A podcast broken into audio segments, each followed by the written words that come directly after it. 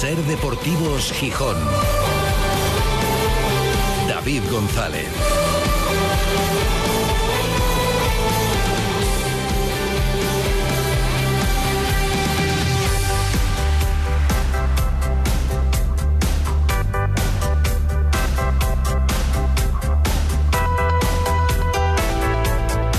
Miércoles 12 de abril de 2023. Buenas tardes, bienvenidas, bienvenidos a Ser Deportivos Gijón.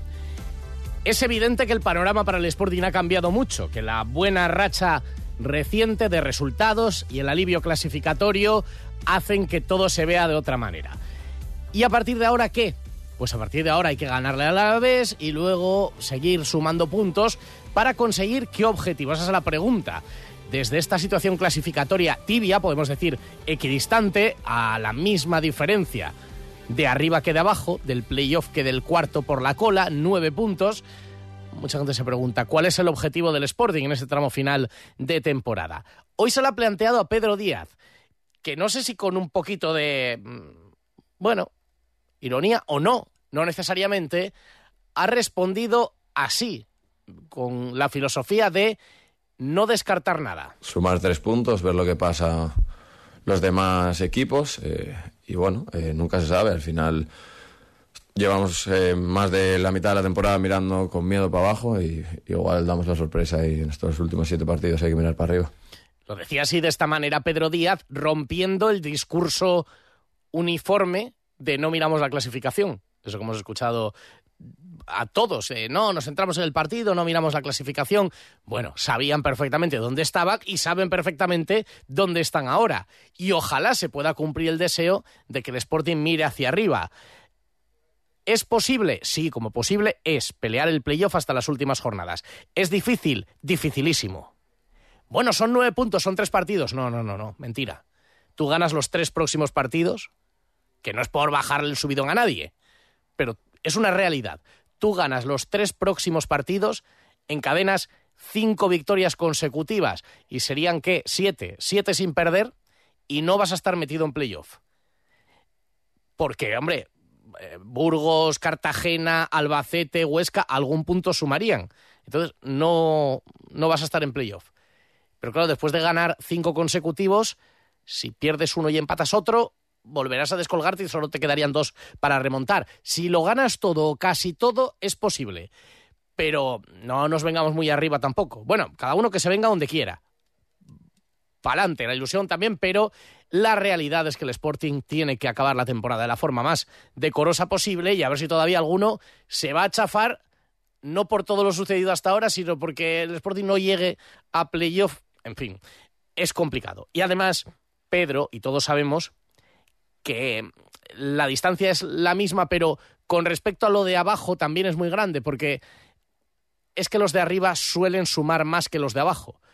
Con lo cual, tú lo tienes muy difícil para remontar nueve puntos a los de arriba, que son los que más suman de la categoría, igual que los de abajo es muy difícil que te, que te recorde nueve puntos porque son los que menos suman de la categoría. La Ponferradina, ya sabéis, sin David Gallego, que manda una carta de despedida y que ha caído como técnico así que no podrá intentar salvar a la Ponferrada en las últimas jornadas. Oye, si queréis opinar, si es posible, si hay que centrarse en el partido a partido, si todavía tenéis un poco de miedo a ver si nos vamos a relajar y olvidarnos de que no está sellada la permanencia, como siempre tenéis el WhatsApp. En Ser Deportivos Gijón te escuchamos. Envíanos tus notas de voz al 646 33 08 71. Y mañana escucharemos todos los mensajes junto a Rodrigo Fáez en la topinera. Pero hoy, Manfredo Álvarez, buenas tardes. Hola, buenas tardes. Hoy tenemos Manfredoteca y atención haters de Luis Enrique. No se queden hasta el final. Los que no sean haters de Luis Enrique, que será la inmensa mayoría, quédense que merece la pena, ¿no? Que se queden también, porque seguro que le va a interesar quienes no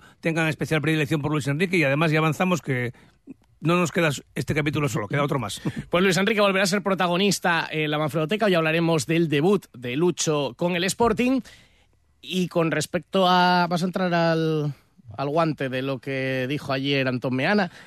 Bueno, eh, como siempre él busca la polémica y creo que en lo que comentó que, estábamos eh, con un criterio dispar eh, Ismael Díaz Galán y nosotros, yo creo que fue lo mismo lo que dijimos los tres. Absolutamente. bueno, bueno, que quiere entender, entiende, y Antón lo sabe. He de decir que esta mañana me decía Ismael Díaz Galán, oye, a ver si se entendió que yo se estaba llevando la contraria, enmendando la plana. No, no, sí decía, no caigamos en algo de lo que nosotros no estamos diciendo, que hay que ir a un estilo más rudimentario futbolístico para obtener el éxito. No, lo que decíamos es, hay que saber a qué quieres jugar y luego trabajar esa idea. Hablábamos en la misma línea. Y sobre todo que el entrenador Miguel Ángel Ramírez no se anduviera con rodeos, que en una situación en la que el Sporting estaba quinto por la cola, teníamos que ir al qué y no al cómo y entonces que fuera más eficaz. Pero en ningún momento nosotros estamos hablando de que queremos el fútbol de Cromañón, porque además eso de hablar del fútbol del norte, eso del fútbol que practicaba el Sporting antes, no es el fútbol neardental, no, es un fútbol eh, que podemos decir más directo, de menos posesión, pero, pero que de menos posesión, que, que, dime tú lo que es eso de la posesión, porque si la posesión acaba en gol rápido,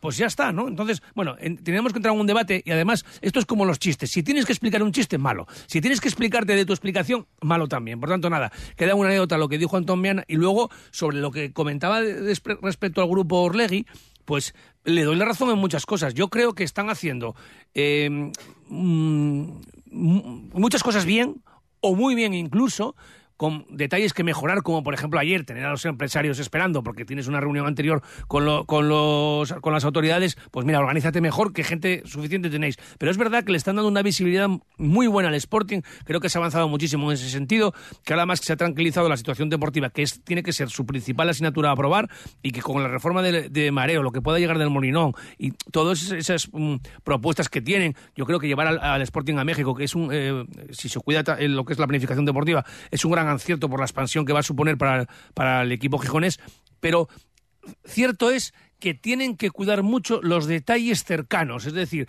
lo que, todo lo que es la pertenencia, las señas de identidad, los símbolos, todo eso tienen que cuidarlo mucho. Mira, la semana que viene, el martes, a las seis y media, es la entrega de, eh, de las insignias de oro a los socios de honor, algo que llevaba tres temporadas pendiente. Todo eso hay que cuidarlo mucho. Y cuando te quedas con los empresarios eh, locales no puedes tenerles esperando una hora. Todo eso tienen que mejorarlo. Pero la impresión que da es que la voluntad es muy buena. Me gustó mucho una frase que dijo Ismael Díaz Galán el, el lunes y que además coge el hilo de lo que nosotros venimos comentando desde el verano. La música suena muy bien, hay que ponerle letra. Está claro. Y que la imagen del fútbol romántico pero no solo aquí, en todas partes ha desaparecido y que puede gustar o no gustar el modelo, que es verdad que ser pieza de un engranaje mayor de clubes, bueno, pues no será lo mejor lo que... Pero es que había una cuestión, y todo el mundo lo sabe, y Antón también, no había alternativa. No había la siguiente alternativa era lo dijo Javier Tebas ayer era la ruina era no, gente no solamente cansada o sea es que no había alternativa para salir adelante mm, que es que no se estaban atendiendo los pagos en el día a día no había alternativa, así que ahora sí, que no podemos decir que está todo bien, no podemos decir que está todo bien.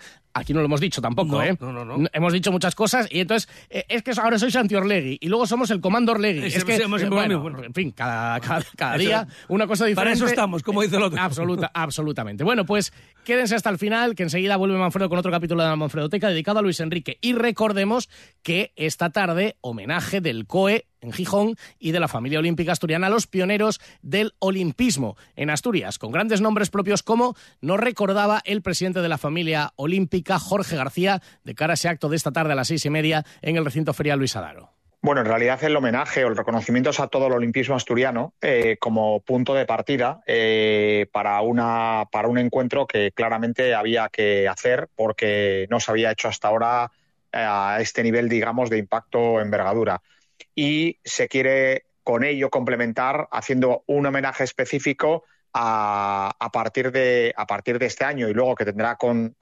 consecución a partir de cada, cada año olímpico, o sea, continuará en el año 24 haciendo reconocimientos específicos por, por bloques de décadas. Y hemos decidido que el corte este, en esta ocasión lo haríamos en, en la década de los 70, con lo cual todos los que han sido olímpicos hasta, hasta el 76 pues tendrán un reconocimiento específico en esta primera gala. He dicho seis y media, no, a partir de las seis ya comienza el acto de homenaje con la presencia de Alejandro Blanco, el presidente del COE, uno de los impulsores, de él surgió la idea de empezar a revitalizar a través de la familia olímpica asturiana el sentimiento olímpico en la región, desde las seis de la tarde y con nombres propios muy destacados. Herminio Menéndez, Eloísa Marcos, Javier García Cuesta, Jesús Suárez Valgrande, José Antonio Roncero, Ocundi, Secundino, Suárez, el exfutbolista del Sporting, que fue olímpico también en Montreal en 1976 y que mañana protagonizará otro acto de homenaje muy emotivo, va a ser muy emotivo seguro, porque su imagen va a estar ya plasmada y su nombre va a bautizar desde mañana la puerta 3 del estadio del Morinón. Para el grandísimo Cundi está Rubén Suárez, su hijo, de camino a Asturias desde Valencia para asistir también al acto de mañana. Mucho que contar hasta las 4 de la tarde en este programa que sabemos que os gusta, el de los jueves a todos, incluido el Cocinillas que está ya pendiente. Tres y media, vamos con todo. Ser Deportivos Gijón. David González. Vuelve Elvis, vuelve el rey del rock en el Llagar de Castillo los días 21 y 22 de abril. Un dinner show con un espectáculo único que te hará vibrar como nunca con el mejor Elvis cantando con su banda en directo. Reserva tu mesa y vive el mejor espectáculo musical el 21 y 22 de abril en el Llagar de Castillo con Elvis. ¿Quieres mejorar el aspecto de tu sonrisa? En Clínica Dental Alarcón tratamos la ortodoncia, implantología y cirugía bucal. Te ayudamos a lucir una boca bonita y sana. Ven a conocernos. Estamos en la calle Granados 1 Bajo, 984-01-8535. Clínica Dental Alarcón. Calidad odontológica a tu alcance. Ahora sí puedo sonreír como quería. Si hay algo que me gusta de mi trabajo es darte buenas noticias, así que ahí va una. Insúa Urología incorpora por primera vez en Gijón el sistema de cirugía robótica Da Vinci. Gracias a esta avanzada tecnología, sus especialistas realizan intervenciones oncológicas y reconstructivas con la máxima precisión y seguridad, sin molestias y con una rápida recuperación. Pide cita en insuas.es y recupera tu calidad de vida. El primer año en tu nueva casa debería ser así.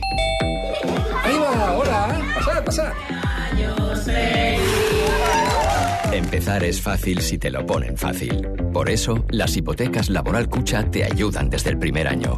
Laboral Cucha, la banca cooperativa. Hay otra forma. La vida es un viaje impredecible. Por eso nos tranquiliza saber que contamos con el mejor compañero de viaje. Porque estar tranquilos nos hace disfrutar del camino, sin importar cuál será el destino. Toyota Relax. Disfruta hasta 10 años de garantía en toda la gama. Toyota, tu compañero de viaje. Te esperamos en nuestro centro oficial Toyota Asturias en Oviedo, Gijón y Avilés. Ser Deportivos Gijón. David González.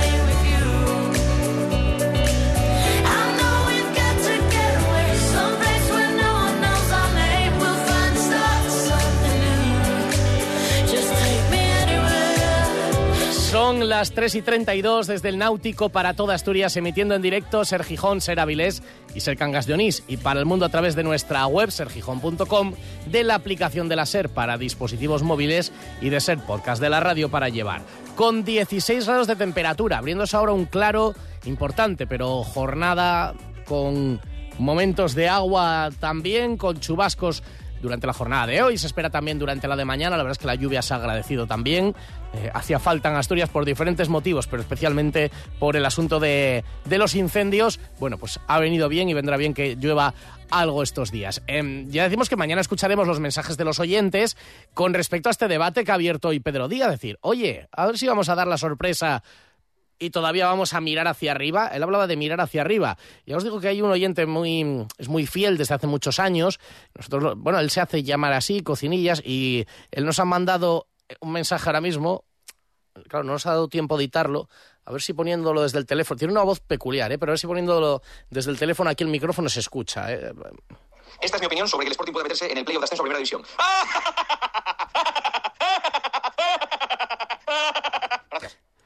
Bueno, pues queda dicho. Pero habrá quien lo piense de verdad y quien lo pueda, quien pueda tener otra teoría. Bueno, pues mañana lo escucharemos. Hoy Pedro Díaz ha dicho, cuidado, vamos a centrarnos en el Alavés, pero vamos a ver si podemos llegar. La suya recogiendo el trofeo jugador cinco estrellas, la de Pedro Díaz, elegido por los sportinguistas o por los aficionados eh, como mejor jugador del Sporting del pasado mes de marzo, ha sido una de las imágenes de la mañana en mareo. La otra aunque bueno, es un paso solamente porque le queda tiempo, ha sido la de Yuka corriendo. Porque ya ha empezado a correr, está superando su lesión, como os contamos, él calcula con los servicios médicos que puede reaparecer en el derby y hoy, dentro de esa buena evolución, son poco más de tres semanas desde la operación y ya ha empezado a hacer carrera continua por mareo. Siguen siendo baja el resto que comentábamos ayer, pues Keipo, Johnny, todos esos serán baja para el partido frente al Alavés.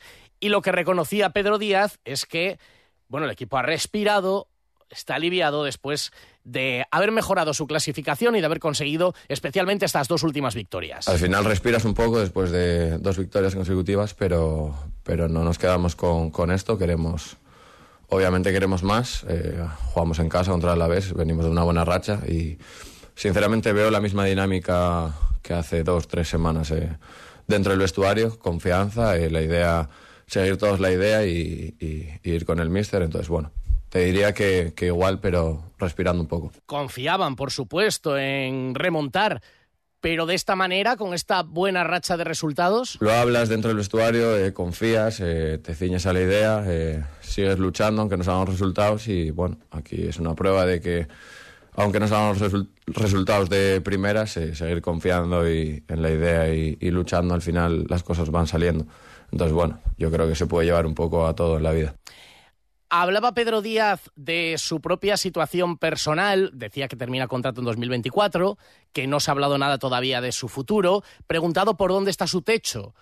Decía que no lo sabía, que él seguía, que quería seguir creciendo. Sinceramente no lo sé y creo que eso me gusta porque, porque si no sé dónde tengo el techo es que, es que puede estar lejos. Confío en, que, en esa idea, en que no sé dónde está mi techo, entonces por eso te digo que tengo muchísimo que aprender y que, y que estoy dispuesto a, escuchar siempre todos los días, aprender los- de los compañeros, del míster y de, y del todo el mundo, aunque sea gente del filial. Y venía la pregunta del techo, a que previamente le habíamos preguntado por un futbolista que está creciendo a su lado, él ya con más galones. Ha aparecido Barán, compañeros en la medular.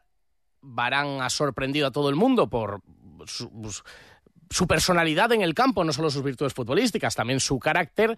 Y entonces ahí decía Pedro Díaz, es que puede llegar muy alto, no sé hasta dónde, pero muy alto. Siempre que vean jugadores que aparezcan de, en este caso del, filial, eh, se, ve con buenos ojos y, la verdad que sorprende. Barán tiene un, un físico que, que, vamos, si lo explota puede llegar a ser un jugador que es complicado verle dónde, dónde está su techo. Entonces, bueno, que, que escuche, que, que aprenda. Él, él cada día tiene las ganas de hacerlo, entonces eso como futbolista le va a venir, le va a venir muy bien.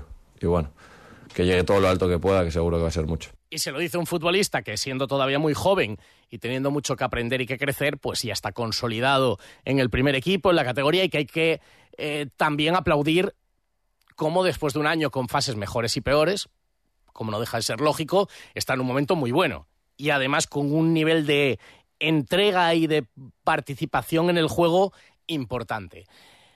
Pedro Díaz, al que también se le ha preguntado por el estilo, algo que se ha matizado. Por cierto, ahora os cuento también lo que comentábamos eh, con respecto a la conversación con Ismael Díaz Galán, que estaba el hombre un poco preocupado. A ver si se ha malinterpretado lo que os dije el otro día en Avilés, si es que decíamos lo mismo, lo que decía, no caigamos en el pensamiento de por jugar de una manera se va a triunfar y por jugar de otra no. Otra cosa es los mimbres que tengas, lo que quieras hacer y la capacidad que tengas para jugar una cosa u otra. Pero no por jugar al patapún con balones largos se triunfa y por jugar eh, al toque eh, se, gana. No, o, o, o, lo contrario, vamos, en ninguno de los dos casos. La cuestión es la coherencia. Y como decía Ismael, habrá que ver después de esta rectificación que ha habido en la forma de jugar del equipo, que es evidente, cómo se afronta la temporada que viene. ¿Qué miembros se van a hacer? ¿Qué plantilla se va a tener? Porque hay algo muy claro. Se ha pretendido jugar a otra cosa con una plantilla que estaba hecho para el estilo A y se ha pretendido jugar al estilo B. Eh, ¿Pueden jugar al fútbol combinativamente por poder? Dice Pedro Díaz. Sí, hombre, un fútbol más combinativo, tenemos capacidad para jugar. Yo creo que sí, porque, porque si vas viendo jugador a jugador, tenemos una, una plantilla con, con, jugadores de mucha calidad, eh, de muy alto nivel. Y bueno, eh, si tienes jugadores que pueden jugar por abajo, eh, claro que se puede jugar esa idea. Pero bueno, hay que cada idea lleva su tiempo y al final no puedes proponer una idea y que salgan dos días. Entonces yo creo que sí, y confío.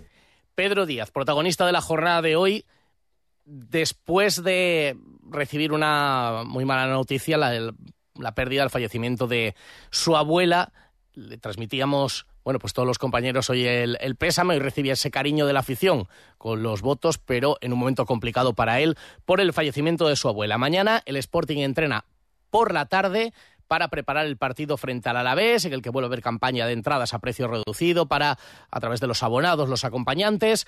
Nos centraremos el jueves y el viernes también en echar un ojo a cómo va a venir el Alavés, que perdió la oportunidad de meterse en ascenso directo en su partido del lunes, al no pasar del empate.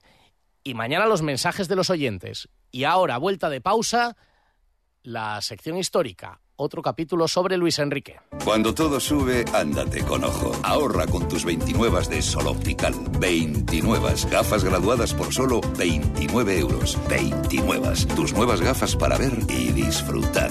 En Gijón, Centro Comercial Los Fresnos y Paseo Begoña. Infórmate en soloptical.com. Sol Optical. Solo grandes ópticas. ¿Quieres que tu hotel, restaurante o cafetería ofrezcan a sus clientes un agua de calidad ecológica y totalmente saludable? Smartwater, empresa asturiana, te instala un moderno equipo que sirve agua fría, ambiente o con gas, un equipo depurador y un juego de botellas personalizadas. Smartwater, el sistema de purificación de agua que necesitas. Distínguete de tu competencia y contacta con nosotros. Estamos en Gijón, en el 985089908 y en activeastur.es. Vuelve Elvis, vuelve el rey del rock en el Llagar de Castillo los días 21 y 22 de abril. Un dinner show con un espectáculo único que te hará vibrar como nunca con el mejor Elvis cantando con su banda en directo. Reserva tu mesa y vive el mejor espectáculo musical el 21 y 22 de abril en el Llagar de Castillo con Elvis. ¿Quieres formar parte de la transición hacia un futuro más sostenible? En Veolia estamos comprometidos con la descarbonización y ofrecemos soluciones innovadoras para ayudar a las entidades públicas, industrias y empresas a reducir su huella ambiental y conseguir importantes ahorros económicos. En Veolia contamos con la experiencia y la tecnología necesarias para liderar la gestión sostenible de la energía, el agua y los residuos. Contacta hoy mismo con la delegación de Veolia en Asturias y descubre cómo podemos ayudarte. Cuidemos juntos del medio ambiente. Pero también se nota que en el campo faltan líderes. Se nota que... Somos opinión, análisis e información. Somos baloncesto. Don Rafael Nadal, buenas noches. Tenis. Hola, buenas noches, ¿qué tal? Pues muy bien. Y fútbol. Somos de todos los colores. Luego, Gallego, adiós Romero, chao Raez, adiós Julio. Somos equipo, afición y pasión. Somos la noche deportiva. No, Manu, perdona, yo por dar luz. Y una tertulia entre amigos. Somos radio y mucho más. El larguero con Manu Carreño. Cadena Ser. La fuerza de la voz. ¡Qué orgullo los futbolistas! ¡Qué orgullo! Hay que sentirse orgulloso del Sporting y de estos futbolistas. En Ser Deportivos Gijón, Manfredo Teca. Cuando era más joven, viajé en sucios trenes que iban hacia el norte. Damos un paso más en los capítulos de la Manfredoteca dedicados a Luis Enrique. Iniciamos esta serie hace 15 días a raíz de la entrevista en este programa y bueno, hay mucha historia que contar, Manfredo. Sí, aquí somos muy fan de Luis Enrique, lo sentimos por sus haters, pero es que incluso la Se semana nota, que se viene nota. va a haber otro capítulo. Queda otro. ¿Eh? Pero bueno, intentamos siempre contar eh, detalles eh, más bien desconocidos ¿no? de nuestros protagonistas y en este caso profundizamos en esas tremendas dificultades que tuvo Lucho para llegar al fútbol profesional y concretamente, bueno, pues hoy nos vamos a detener eh, en lo que podía ser el partido que le cambió su vida, ¿no? Cuando mm, estaba destacando en la Braña ya con 18 años, que es algo tardío para un jugador que normalmente eh, acaba siendo una estrella del fútbol, y esa, esa cita fue eh, un partido con la selección juvenil asturiana que nos desvelaba el pasado miércoles su gran valedor Ismael Fernández. Eh, vamos a dar más detalles de ese día que, como digo, cambió la vida de Lucho y que pocos conocen. Mira, vamos a recordar, para empezar, ese momento en el que eh, Ismael Fernández nos decía que tuvo una conversación después de un entrenamiento con Luis Enrique en Labraña y él, ya con 18 años prácticamente, eh, daba por descartada su eh, eh, opción de triunfar en el fútbol Estaban, profesional. estaban recogiendo juntos balones al final del Eso entrenamiento, es, Ismael sí. y Luis Enrique, y se produjo esta conversación. y según estaba cogiendo balones, él tenía 17 años, es una anécdota que siempre me gusta a mí mucho de recalcar, pues le dije, oye, chavalín, tú Luisín, tú vas a llegar a ser futbolista. Y me dijo, ¿tú crees que llegaré a jugar en el caudal? Tenía 17, ¿eh? Dije yo, no, no, yo me refería a que ibas a ser profesional del fútbol. Dice, qué va, Isma. Y quedó sin comentarios aquello, cogimos los balones y nos marchamos. Y así fue, desde luego. Sí, para quienes no hayan escuchado los capítulos a- anteriores, actualizamos esa vida deportiva de Luis Enrique que empezó dando patadas eh, a un balón con siete años en el colegio gijonés Lisburu, hoy colegio Pumarín, siguió jugando en pista junto a su hermano, por decirlo así, Abelardo en el Seitosa del mítico Brito, más tarde con 10 años al pasar al fútbol campo, los dos ficharon en Alevines por el Sporting y también contamos que ninguno de los dos se mareó prácticamente eh, jugaba, jugaban, o jugaban muy poco no jugaban, ni en alevines ni en infantiles. Los dos por su escaso físico, era lo que se les ponía como reproche, ¿no? De tal manera que el año que les toca pasar a juveniles, el Sporting les da la baja a los dos. Estamos hablando mm, de que los, por los 15 años, ¿no? Eh, eh, Fue una, una- un error entonces. A mí me tocó igual, mira, igual no fui estrella de fútbol por eso, que, porque yo también era, era, era como, como un electrodo, era súper flaco. Más técnico que físico. Sí, ¿sabes lo que pasaba? Que eh, no había la categoría intermedia de cadetes. Entonces, la gente que tenía poco físico notaba mucho el paso. Claro, Pero se- se acababas jugando, depende del mes que nacieras, acabas jugando con gente que a lo mejor tenía cuatro años más que tú. Claro, y en esas edades. En esas pues, edades, claro. entre 24 y 28 años no se nota. Entre 14 y 18 se nota muchísimo, ¿no? Total que entre los perjudicados estaban eh, Pitu y Lucho, que por cierto, no sé si sabes que el Pitu a Luis Enrique no le llama Lucho. Le, ¿Cómo le llama? Le llama Pinti. Se llama- siempre. Son, son, entre ellos son Pito y Pinti. ¿Y sabemos de dónde viene sí, Pinti? Sí, de las, de las pintas. Por lo que se ve que un día Ah, de las pintas de llegar a entrenar como iba vestido, entonces le sacaron de las pintas Pinti. Alguna foto hay que sí, pues la verdad es que de aquella, Bueno. vista la estética desde los- nuestros tiempos actuales, claro. Pasado el tiempo, ya sabes que normalmente nos avergonzamos de algunas fotos de, de- de nuestros primeros años eh, de existencia, ¿no? Bueno, lo cierto es que, eh, como nos decía Ismael, ese día clave en la vida de Luis Enrique fue el partido con la selección asturiana juvenil, pero hoy quería profundizar porque he encontrado más detalles y quizá nos van a servir eh, para entusiasmar a aquellos oyentes que vivieran la época de finales de los 80 en esa etapa juvenil, ¿no? Y, y aunque no la hayan vivido, yo creo que, que si desconocen la historia, pues les va a prestar también, ¿no? Hablábamos de la selección de la juvenil asturiana que entrenaba a Tino Argumosa y que este ya tenía echado un, ojo a Luis Enrique en Abraña. Pero es que los datos del partido, de ese partido que comentamos otro día por encima, los encontré, ¿sabes por qué camino? Porque me los pasó Luis Enrique. El propio Luis Enrique. Sí, o sea, ¿De memoria o, o lo guarda? lo tiene guardado, pero es que fue sobre la marcha, lo tiene guardado en el móvil, los recortes del comercio con la crónica de ese partido de la selección asturiana y del el- el encuentro de vuelta, porque era la final del Campeonato de España juvenil. Estamos hablando de 35 años atrás. Pero es que también me puse en contacto con el Pito Belardo. Los dos se acuerdan de todo. O sea, es alucinante cómo te comentan tanto eh, el Pitu y el Pinti los, los partidos de su etapa juvenil con todos los detalles. Bueno, eh, eh, eh, Pitu, no voy a poner aquí los audios porque es una conversación privada, me pasaba audios contándome, el, bueno, me hablaba de las semifinales contra Galicia, dice él, que jugamos en Riazor y esa selección asturiana eh, tenía un estilo que eh, muy inglés de aquella época, ¿no?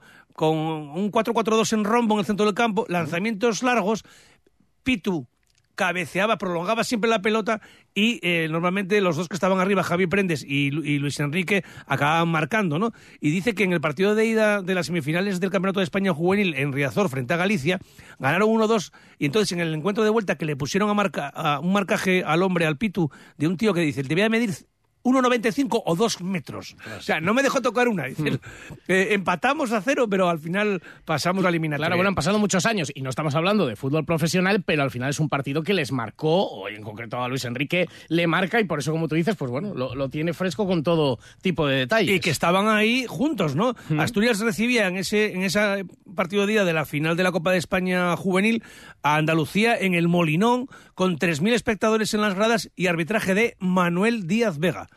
Que estaba en primera división. Asturias gana 2-1 en esa final y Lucho es el autor de los dos goles. Ya lo dijimos el otro día, fueron dos golazos, un disparo desde fuera del área y el otro más impresionante, un disparo de espaldas a la portería, una chilena, remate que recordarán los que vieron jugar a Luis Enrique, intentaba con frecuencia. De tal manera que también lo decía Ismael el otro día, Esa misma noche ya le llamaron a, a Ismael interesándose por Luis Enrique, ojeadores del Sporting, del Oviedo y del Real Madrid.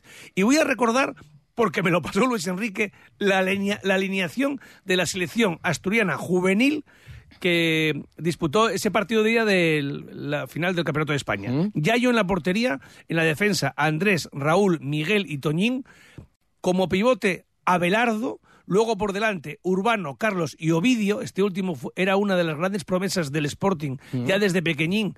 Y luego sin embargo no tuvo suerte de triunfar en el fútbol profesional. Y arriba Javi Prendes que era el que más prometía y Luis Enrique. En la segunda parte entraron Eduardo y Manel, Manel el actual entrenador del Marino que luego jugó Jugador del Oviedo. En el Avilés y en Oviedo y, eh, y en el Deportivo de La. Coruña.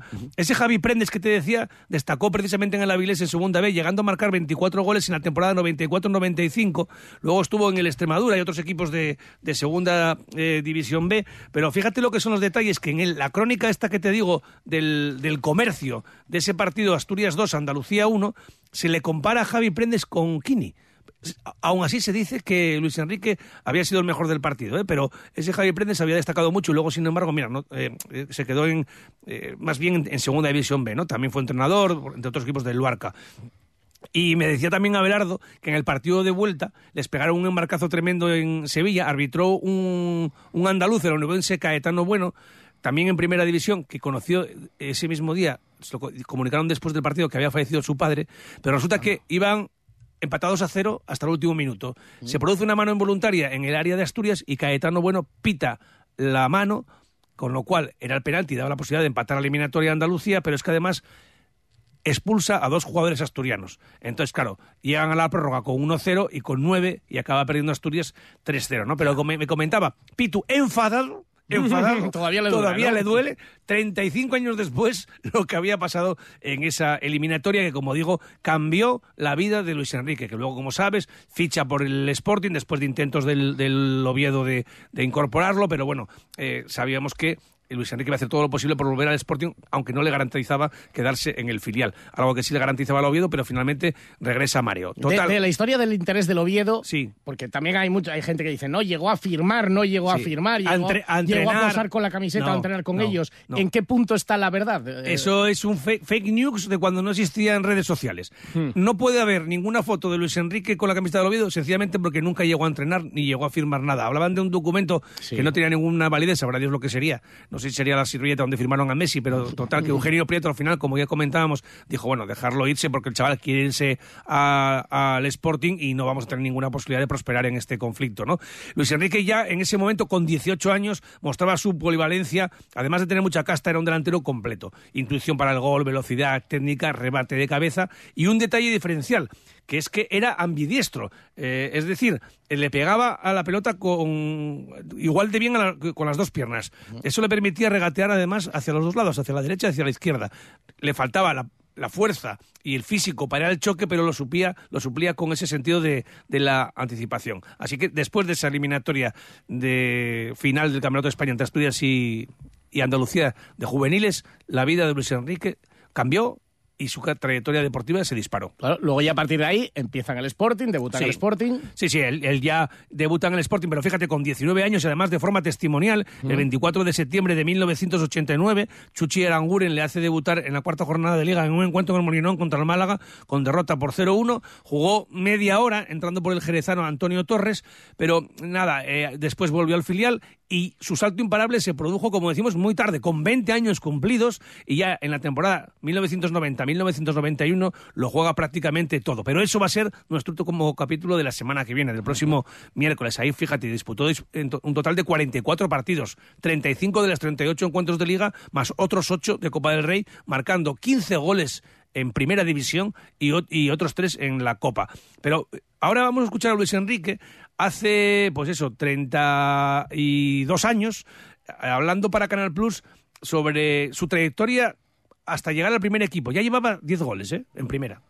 y bueno, pues mediante los ojeadores que suele haber, pues recalas en la Escuela de Fútbol de Mareo y bueno, luego tuve una etapa que, que pasé en el Club Deportivo La Braña y que de ahí ya me volvieron a, a llamar a Sport. Pasé este año ya definitivamente a la primera plantilla y, y bueno, pues al principio aunque no contaba de mano, pues iba dándome minutos y bueno, prácticamente este año participé en todos los partidos menos en uno que tuve que por tarjetas no pude, no pude participar. En mi etapa de, de Sporting Atlético pues quedé máximo goleador de tercera división y, y bueno, la verdad que, que normalmente suelo meter goles.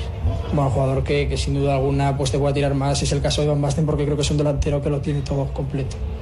Pues ese era un imberbe Luis Enrique, que por cierto, esa temporada que queda máximo goleador con el Sporting Atlético, hoy Sporting B en tercera división, el filial asciende a segunda división B. La semana que viene vamos a profundizar en esa intensísima, única temporada de Luis Enrique en el primer equipo. Su último gol le dio la última clasificación para la Copa de la UEFA al Sporting, para una competición europea. Y terminamos con parte de una entrevista de Fernando Losada, mítico Fernando Rosada, el padre de, del ex consejero del Sporting, mmm, hablando con Luis Enrique después de un partido en el Molinón, cuando ya los grandes estaban fijando en el Gijones. Bueno, sí estoy muy contento porque además pues eh, hay algunos goles de los que estoy consiguiendo están sirviendo al equipo para, para hacer puntos y, y, esto es importante. Y a Luis Enrique todo el mundo le busca novias, que si el Barcelona, que si el Atleti de Madrid, ¿qué dice él? No, pues no digo nada, simplemente que intento trabajar, intento pues estar dentro de la alineación titular en, en el Sporting, que es lo más importante, y, y, bueno, solo pienso en eso. ¿Y luego se va al Madrid? A ninguno de los dos que comentaba Losada. Efectivamente. Bueno, pues nos queda un capítulo sí. de esta serie dedicada a Luis Enrique. Todo surgió a raíz de esa entrevista, pero hemos ido recordando y nos queda eso, el paso fugaz, pero bueno, dejando huella también, por supuesto, no solamente en cuanto a carisma y demás, sino incluso con ese gol para la clasificación europea del, del Sporting, el breve pero intenso paso de Luis Enrique por el primer equipo del Sporting. Y como decimos también, repasando su trayectoria, futbolista hecho a sí mismo. No se lo pusieron fácil, tuvo que bregar, tuvo que pelear para que le dieran la oportunidad y le acabó llegando. Una historia que todavía tiene eh, pendiente el capítulo final. Luis Enrique como entrenador del Sporting. ¿Cuándo se escribirá ese capítulo? Veremos. Es en la Manfredoteca dentro de muchos años. Dentro de muchos años falta todavía el, el capítulo real en el que va a ser la historia. Gracias, Manfredo. Hasta luego. Tuve dos mujeres, pero quise más a la que más me quiso.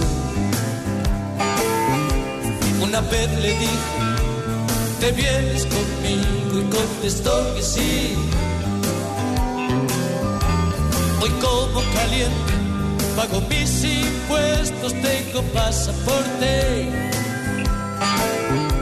Pero algunas veces pierdo el apetito y no puedo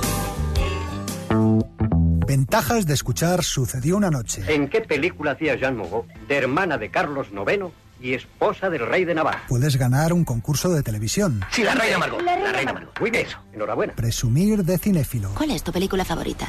2001. Tener a mano siempre una frase oportuna. Entre todos los clubs de todas las ciudades de todo el mundo, se te ocurre venir al mío.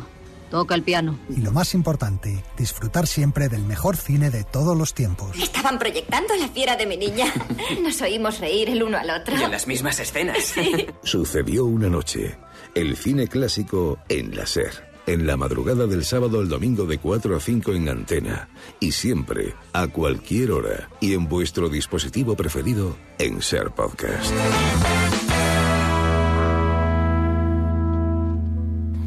Nos quedan dos minutos para repasar cuatro asuntos. Por un lado, vinculados al Sporting. El enfado y la polémica con el Llano 2000 eh, por la reclamación de los derechos de Guille Rosas, lo trataremos también en los próximos días, reclama una cantidad económica.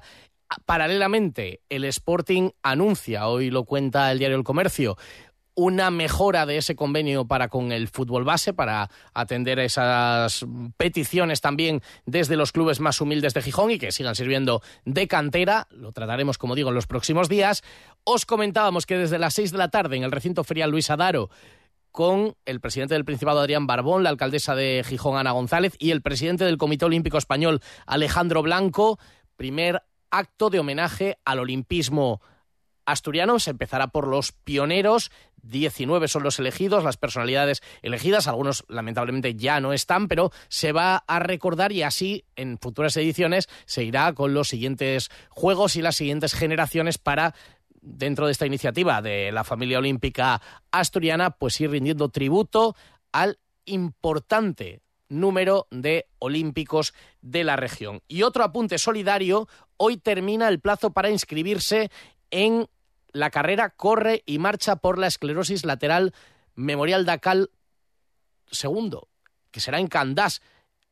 el 15 de abril a partir de las 6 de la tarde. Se puede correr o marchar ese día, salida y meta en el paseín, un importe de 10 euros y todavía hoy están abiertas las inscripciones para participar en esta prueba solidaria. Repasado todo, nos marchamos. Llegan las noticias de las 4. Hasta mañana. Adiós.